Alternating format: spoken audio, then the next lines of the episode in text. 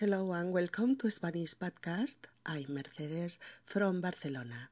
Today we are going to learn and to review expressions, uh, verbs, and a specific uh, vocabulary of the emotional language. The specific language when we have contradiction or doubts. Uh, when we want to express that we lost control of our relationship and uh, how to express it.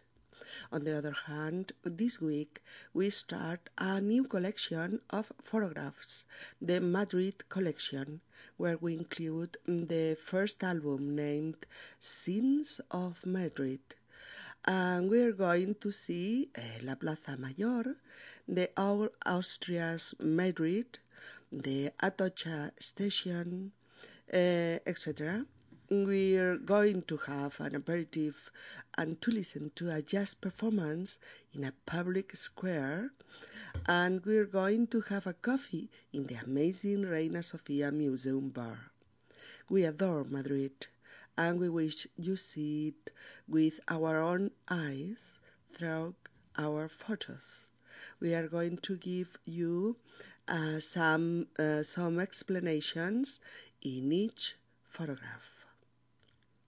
Hola amigos y bienvenidos a Español Podcast. Soy Mercedes. En nuestro episodio de hoy vamos a aprender y a repasar expresiones, verbos, eh, frases hechas y vocabulario específico del lenguaje emocional. De cuando estamos llenos de contradicciones, de dudas, de tener o no tener el control de una situación, o de una relación y de cómo buscar eh, la forma precisa de expresarlo. Esta semana iniciamos una nueva colección de fotografías comentadas, la colección Madrid, de la que incluimos un primer álbum que hemos llamado Escenas de Madrid. En él hemos ido a la Plaza Mayor, al antiguo Madrid de los Austrias, a la estación de Atocha, al rastro, a tomar un vermut y a escuchar jazz en una plaza pública, o a tomar un café en el Museo de Arte Reina Sofía después de ver sus exposiciones. Madrid es una ciudad que adoramos y que nos gustaría que vierais con nuestros propios ojos a través de nuestras fotos. Os explicamos además aspectos que esperamos sean de vuestro interés con cada fotografía. Episodio 33. Perder el control. Eh, bueno, el otro día le hablé de... Eh, bueno, le comenté que estaba en crisis, mm, cómo cuesta hilvanar el hilo otra vez. Lo dejamos en que usted creía estar perdiendo su autonomía. Eh, sí, sí, justo, justo eso es.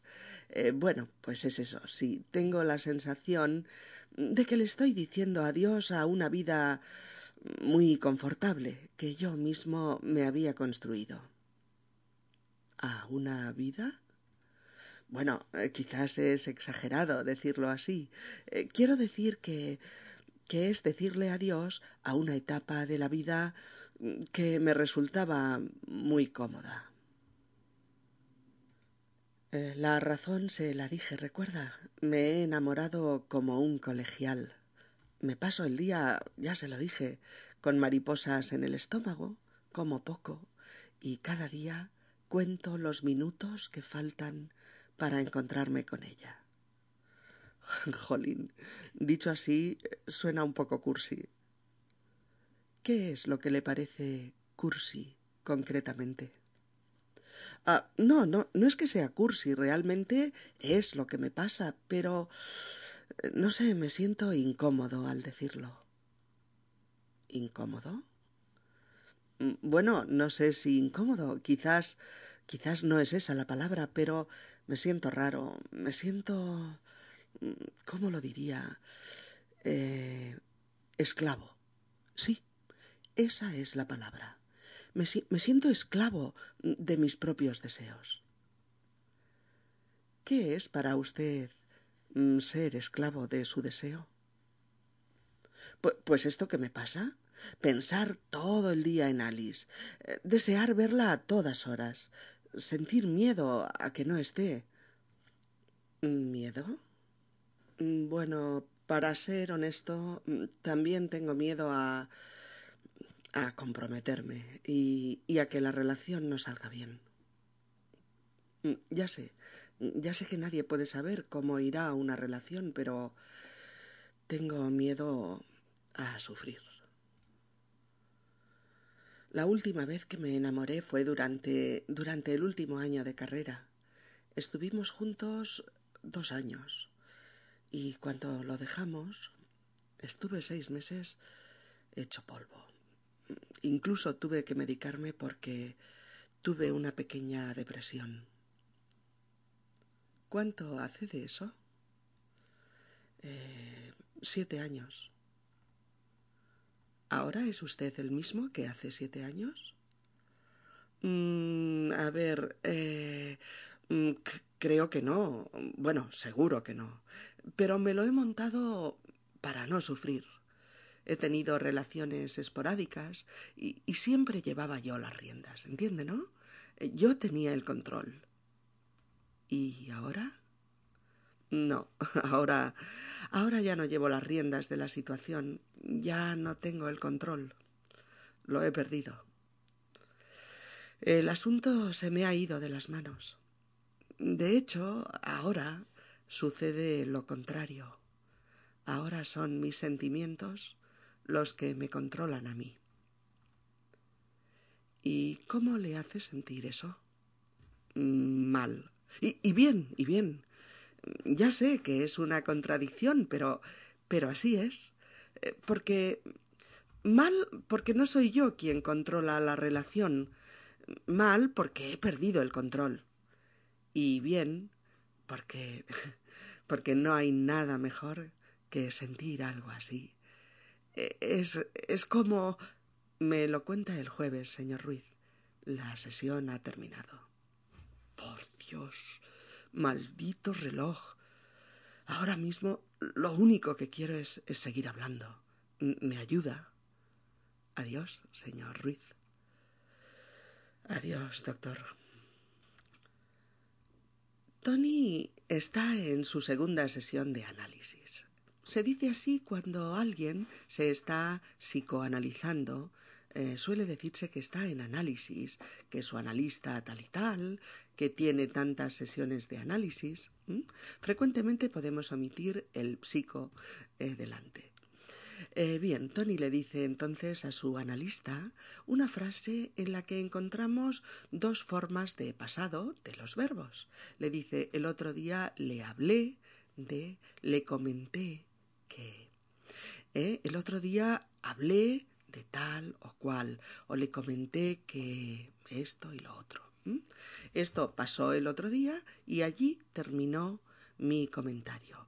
Por eso uso el pasado en indefinido o el pretérito indefinido para expresar acciones que acabaron en un momento determinado y punto.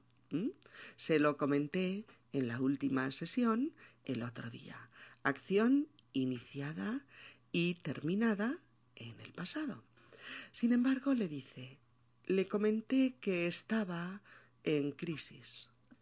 Vaya, ¿y por qué cambiamos el tiempo del verbo al aludir a la crisis? Pues porque estamos describiendo una situación continuada, que ya existía antes de la última sesión y que duraba aún ese día y que aún ahora todavía continúa. Es decir, todavía estoy en crisis. No, no estuve en crisis el año pasado y se acabó, o el mes pasado, o el otro día, pero ya se pasó y se acabó. No, estaba y estoy en crisis. ¿De acuerdo? Vamos a ver un par de ejemplos muy sencillos para que podáis extender un poquito el, el uso. Por ejemplo, la semana pasada le expliqué a todos mis amigos que salía con Álvaro desde hace cinco meses. ¿Lo veis? La semana pasada, puntualmente, les expliqué este tema a mis amigos. Pero este tema, es decir, que estoy saliendo con Álvaro, que salía con Álvaro, estaba pasando cuando se lo expliqué y continuó pasando después. Es decir, hay una continuidad en estar saliendo juntos. O también, por ejemplo, el mes pasado me di cuenta de que estaba sin Blanca a día 20. Mm, tenía números rojos en el banco. ¿Veis? Es decir, estaba sin dinero y estoy aún sin Blanca. Tenía números rojos en el banco y aún los tengo. Es decir, me di cuenta en un momento dado, puntualmente, de que estaba en una situación en la que tenía números rojos, en la que estaba sin dinero, sin pasta. Bueno, volveremos sobre ello. Hoy hacemos solo este pequeño apunte. Bueno, volvemos a la sesión de análisis de Tony. Y lo que estamos viendo es que Tony está bastante mm, titubeante, está lleno de dudas. Titubea, ese es el verbo, y él está titubeante. T-I-T-U-B-E-A-N-T-E.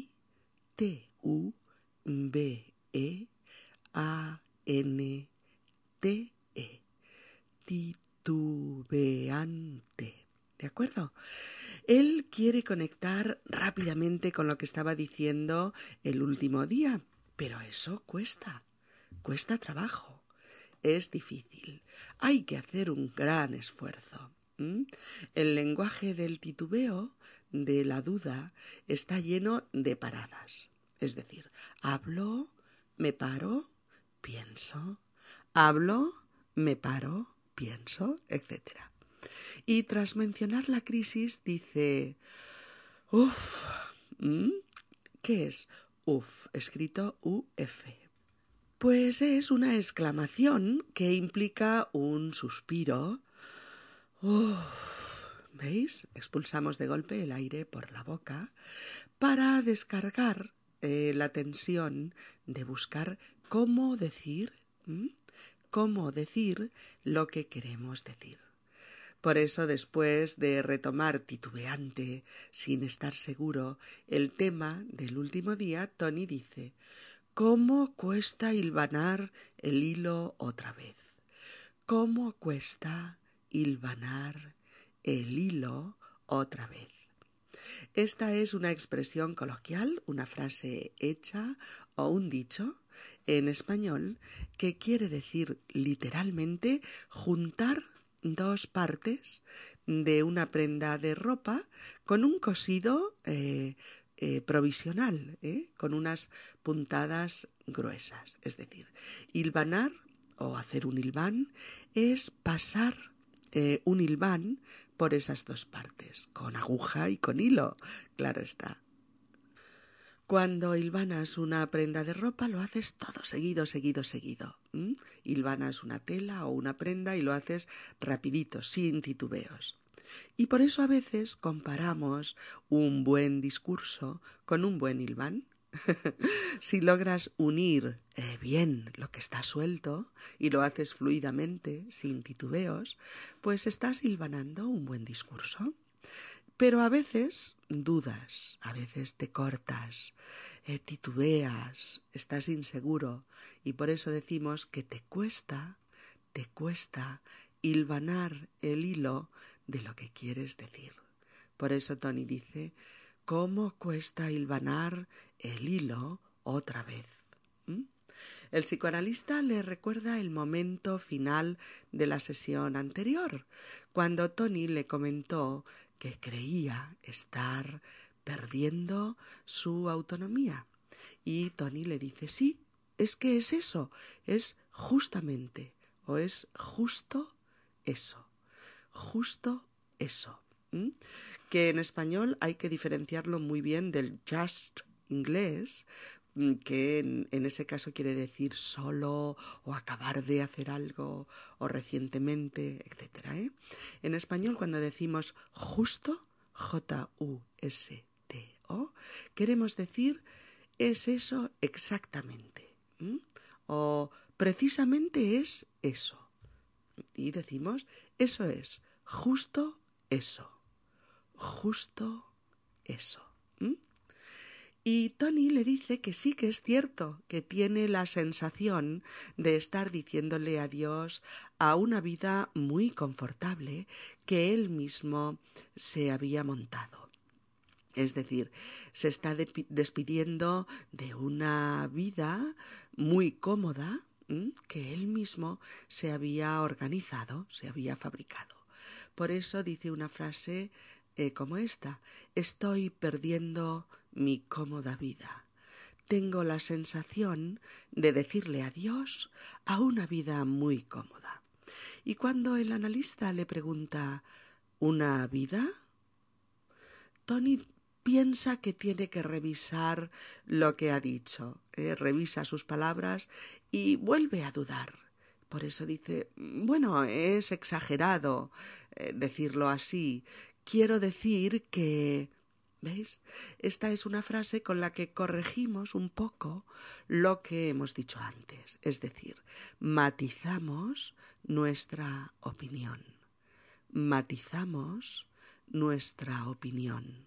Y por eso decimos, quiero decir que, quiero decir que, o lo que quiero decir es que, lo que quiero decir es que. Y Tony nos dice que la causa de todo es que me he enamorado como un colegial. Me he enamorado como un colegial. Fijaos, un colegial, C-O-L-E-G-I-A-L, un colegial es un chaval, acá, eh, un chico que va al colegio, colegio, colegial. Es un estudiante pues muy jovencito y sabemos que los chavales entre 10, bueno, y 16 años, pues más o menos según los casos, se enamoran como locos. apasionadamente, ¿verdad? Con una fuerza y con un ímpetu propios de la adolescencia y, de las hormonas jóvenes también.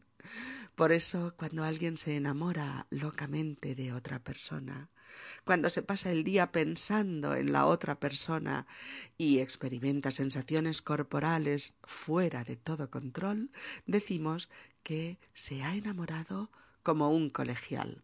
Fijaos bien porque no decimos como un estudiante, porque un estudiante eh, puede ser también un adolescente, pero también puede ser ya pues un joven universitario. No, decimos como un colegial, como un adolescente. A chin. Tony mm, le repite al analista, como en la otra sesión, que se pasa el día con mariposas en el estómago, es decir, con esas sensaciones típicas del enamoramiento, que come poco y le dice además que cuenta los minutos que faltan para encontrarse con Alice. Fijaos en esta frase. Cuenta los minutos que faltan para encontrarse con Alice. Esta es también una expresión coloquial muy usada. Contar los minutos que faltan para algo y que denota la impaciencia de alguien ante eh, un acontecimiento. Por ejemplo, si yo digo, cuento los minutos que faltan para mi boda. Al fin ha llegado. Me caso mañana y estoy muy feliz. O bien, esta noche es mi primera cita con Diego. Cuento los minutos que faltan para encontrarnos. ¡Qué emoción! Cuando ha dicho todo esto, Tony suelta un jolín. sí, es una palabra muy usual, que digo, hiperusual en español. Se dice mucho, se dice en todos sitios, a todas las edades, en cualquier situación. Y sí, también es otro eufemismo más del taco real que ya hemos comentado en otros episodios. Usamos jolín, J-O-L-I-N, jolín, cuando queremos expresar de forma enfática, bueno, una barbaridad de cosas, muchas cosas diferentes. Cuando queremos expresar asombro, enfado, disgusto, fastidio, admiración, sorpresa, susto, desconcierto, extrañeza, chasco, sobresalto, en fin, la lista es interminable y los contextos de uso incontables. La verdad es que hay muchas interjecciones que vienen a, significar lo mismo. Todas ellas son palabras pues que suenan mejor que el taco original y que no son estrictamente palabrotas, no, la verdad es que no lo son. Son exclamaciones que todos estos estados de ánimo que decíamos más arriba utilizan para descargar tensión. Otras interjecciones similares serían, eh, aparte de jolín, jolines, jope, Jo también, o Joé y también Jova. Algunas de ellas no están en el diccionario de la Real Academia, pero se dicen. Tony titubea de nuevo, de nuevo duda sobre si las palabras que acaba de decir son las adecuadas. Y por eso añade que mm, dicho así, ah, como él lo ha dicho, dicho así, ah, suena un poco cursi.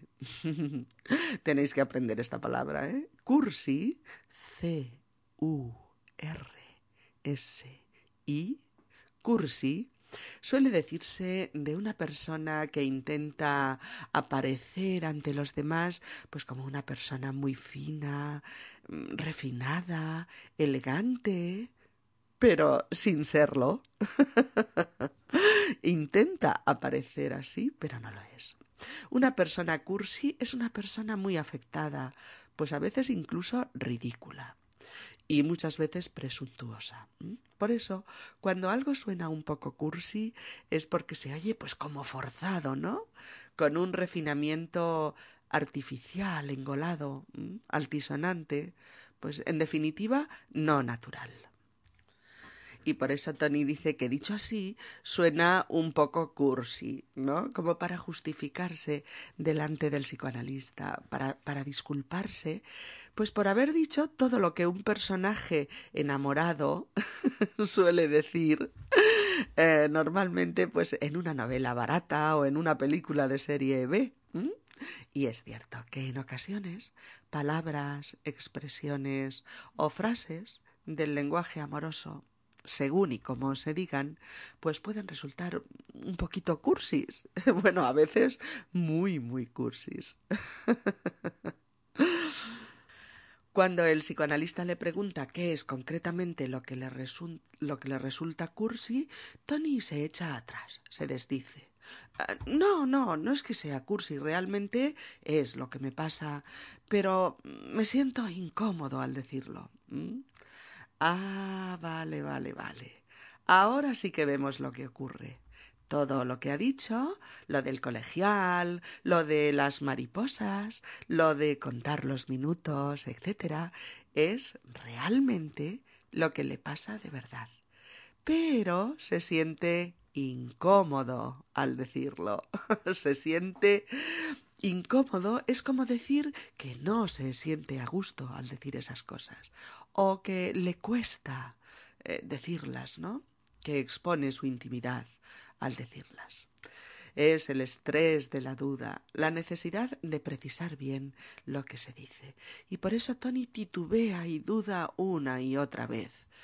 Eh, no, no es que sea cursi, realmente es lo que me pasa, pero mm, eh, me siento raro o... y busca y busca la palabra exacta que defina sus sentimientos. Y por eso dice, ¿cómo, cómo lo diría? ¿Cómo decirlo con más precisión? Eh, ¿Qué expresión sería la más adecuada? ¿O cuáles serían las palabras, las palabras justas?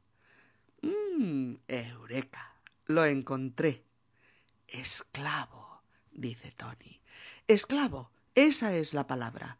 Me siento esclavo de mis propios deseos. Ahora no duda. Parece haber encontrado el término que buscaba, el que define exactamente lo que siente. Esclavo, aquel que no tiene libertad, aquel que está bajo el dominio de algo o de alguien. El psicoanalista le pide que defina qué significa sentirse esclavo de su propio deseo. Y Tony vuelve a repasar sus síntomas, pensar todo el día en Alice, desear verla a todas horas, contar los minutos que faltan para encontrarse con ella, sentir miedo a que no esté.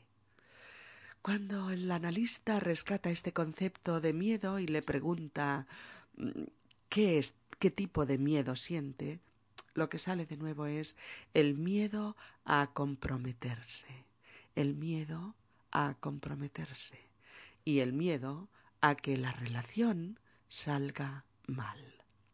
Miedo a que la relación salga mal, es decir, fracase. Y lo resume todo en una frase. Tengo miedo a sufrir. Tengo miedo a sufrir. Ajá. Importante cuestión para todo el mundo, en torno a la cual gira una importante parte de nuestra vida.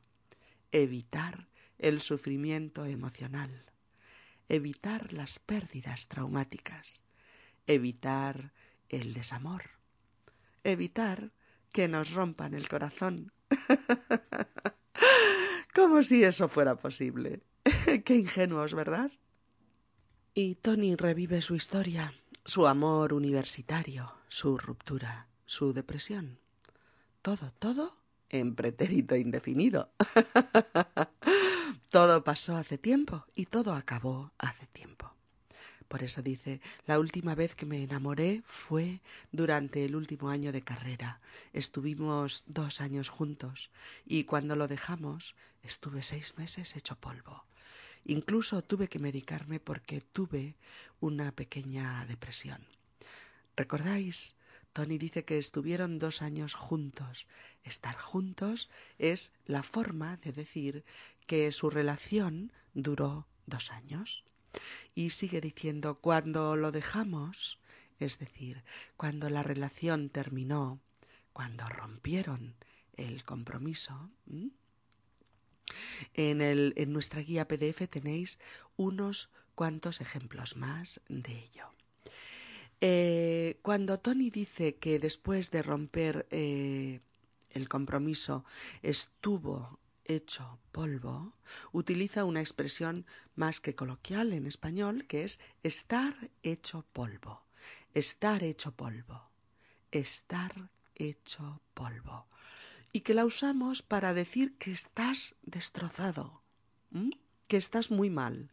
Se usa mucho y en muchos contextos. Por ejemplo, he recorrido tres kilómetros y estoy hecho polvo. Tengo que hacer ejercicio más frecuentemente. O bien, había un coche en la vía del tren y cuando pasó el tren, el coche quedó hecho polvo. Imagínate.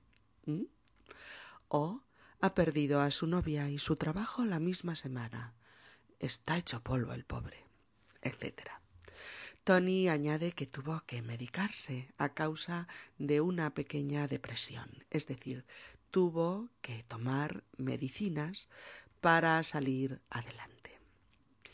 Eh, el psicoanalista le pregunta que cuánto hace de eso y Tony le dice que sí, que hace siete años y que cree que ya no es el mismo que antes, cree que, que ha madurado, aunque duda mucho eh, sobre todas estas cuestiones. Y evalúa estos siete años pues como un cierto montaje, una cierta organización que él se ha construido pues para no sufrir.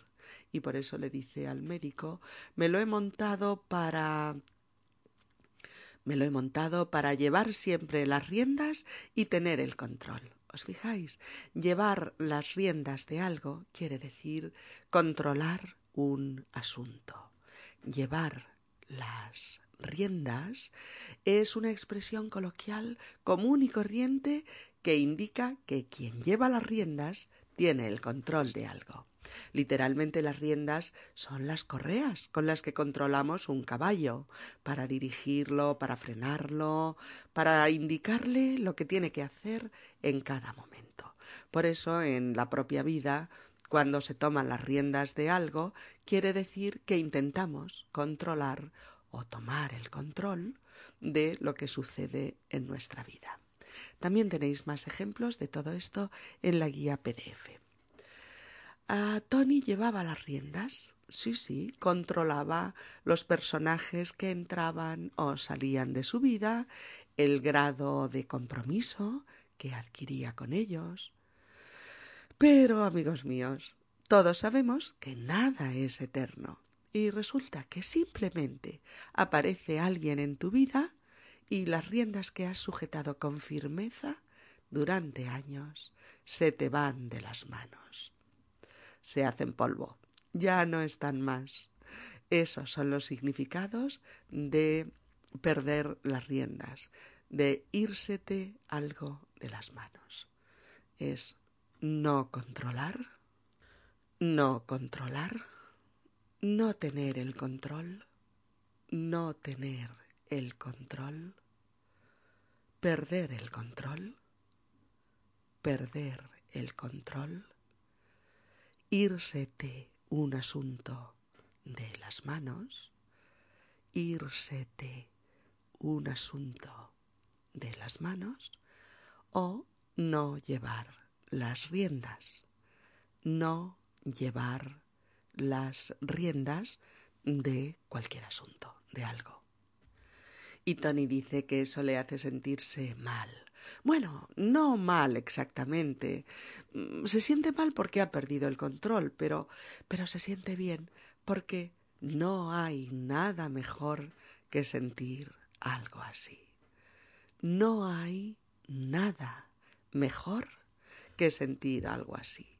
Ahora tiene la certeza de que también se siente bien, porque siente algo fenomenal, algo estupendo.